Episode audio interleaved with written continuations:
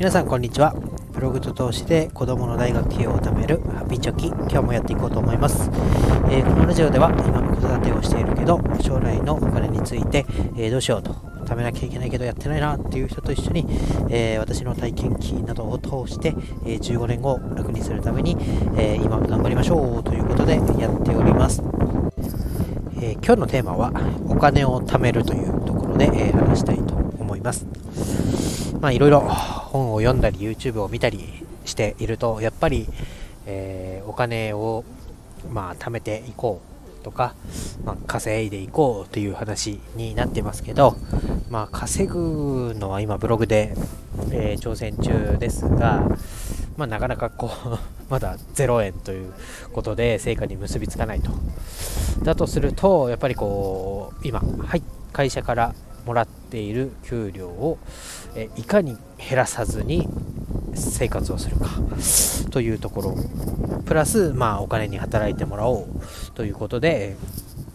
頑張ってますと。で今日はそのいかに減らさないようにするか。支出出ていくお金を減らすことができるか。ということで、えー、話したいと思います。まずこうお金を減らさない。例えばえー、20万円あったら、えー、必要なところだけにお金を使おう。さらに必要なお金の中でも、まあ、食費だったらちょっとこう外食をやめようとか電気をこまめに消そうとか、えー、ちょっと自転車こいで卵を隣のスーパーまで買いに行こうとかいうところが、えー、頭に浮かぶと思いますけど、まあ、その節約っていうのは、まあ、大した効果が見込めないと。まあ、外食やめても家族で行って、えー、1000円とか2000円とかそんなもんでしょうし、卵なんかで言っても何十円とか、電気代で言ってもまあそれぐらいということで、うんまあ、大きなところから減らせ減らしませんかというのが、えー、まあ、今お金を持っている人とかインフルエンサーさんが言っている、えー、ところです。で、まあ確かにそうだなと思って、じゃあ見てみようということですけど、まあ、三大支出と呼ばれるものが、えあるそうです。え1つは家、2つ目が保険、3つ目が車です。で、えー、ここの出ていくものをどうするかというところですけど、まあ、与沢翼さんの最近の本、文庫化された本に書いてましたけど、まあ、ローンを組むと、大体です物件がま3000万ぐらいでで35年でローン組んだら、えー、金利だけで1000万ぐらい持っていかれるとかだったら、えー、賃貸にしてで自由に動けるようにしといた方がいいんじゃないかと。無駄な金利を払ってその地域に35年も根付かなきゃいけないのは、えー、なんだも可能性を捨ててるようなものだとか書かれていたりとか、えー、車なんかも、まあ、所有する意味なんかないと、うん、レンタカーを借りるなり、うん、タクシーを乗りたい放題に乗った方が所有するよりも明らかに安くつく、えー、みたいなことが書かれてましたけど、まあ、各言う私も家を持って、えー、車を持ってで保険保険は入ってないかなさすがに。保険は入掛け捨ての必要最低限のにしか入ってないんですけど、まあ、家と車を持っていると。でそこはもう、まあ、踏ん切りをつけてなんとかするのはできるんですけど今すぐにっていう話ではないので、うん、なかなか難しいなというところで、うん、じゃあ他の手段を探そうと。で、えー、平均的な、まあ、月給、1人当たりの月給30万円としたときに、いろいろ社会保険やら何やら引かれ、えー、手取りになるのは25万ですと。で、この25万が、えー、日々の生活でどれぐらいどこに減っているかっていうのは、まあ、前回も紹介した、まあ、家計簿アプリのマネーフォワードなんかでこう見てもらえばいいんですけど、まあ、平均的なところで言ったら、まあ、家賃とかローンにだいたい、え7万円から10万円。で保険で2万円ぐらい。で車も2万円から3万円。で食費が6万。水道光熱費2万。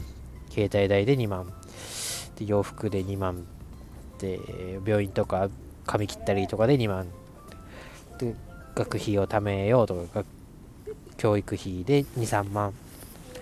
てなると大体30万から40万円ぐらいになっていくと。いう平均値が出てます。でこれを一個一個見ていくと大した贅沢っていうのはしてないんだと。ということでまあ旦那さんの稼ぎだけだったら少ないから奥さんも、まあ正社員として働いてもらったり、まあ、パートに入れたりしてもらって家計を削るっていうのが大体一般的な家庭だと言われてますと。じゃあ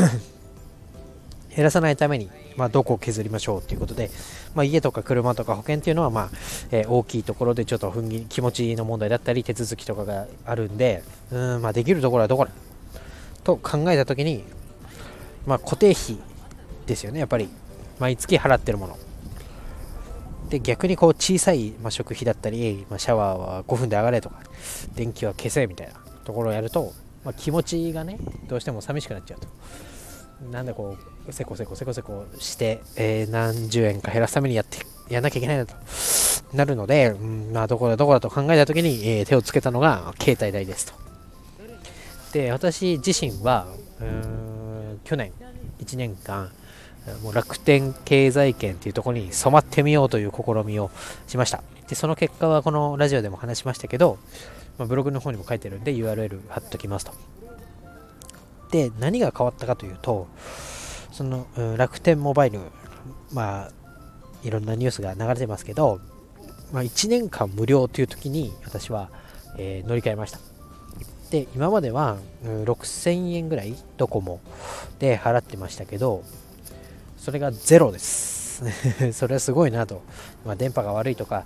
通話の音声が質が悪いとかいろいろ言われてますけど、まあ、お金っていうところだけ見たら0円です。で、えー、この月々なんだろうな1万円を払って何かって言ったらなんとかなるかなってこう思いがちですけどじゃあ12万円のなんだろうテレビでも冷蔵庫でもなんか12万円のものを買うってなったらええみたいな。たっけみたいになりますけど、まあ、結果年間で見たら月1万円何かに払うっていうのと12万円で一発で何かを買うっていうのは同じ金額が出ていってるわけでうんこの携帯代にしても、まあ、月7000円だったものがゼロになる。だったり、まあ、格安 SIM に変えて3000円になる。ってなった時にはまあ、7000円と3000円を毎月払っていた時に年間だと4万8000円の差になってるよと。約5万ですよね。5万あって好きに使っていいよって言ったら多分ちょっとウキウキしますよね、うん、で、えー、まあ、こういう経験があったんで、えー、うちの奥さんが、えー、3大キャリアを使ってました、まあ、ドコモ au ソフトバンク。で、え奥さんはたまたまドコモだったんですけどどこもね、7000円使ってたと。で、えー、この0で楽天モバイルに変えて0円だった、になった時にもうウキウキしてちょっと上からですね、まだ7000円も払ってんの？みたいな。携帯変えたら、ね、なんか好きな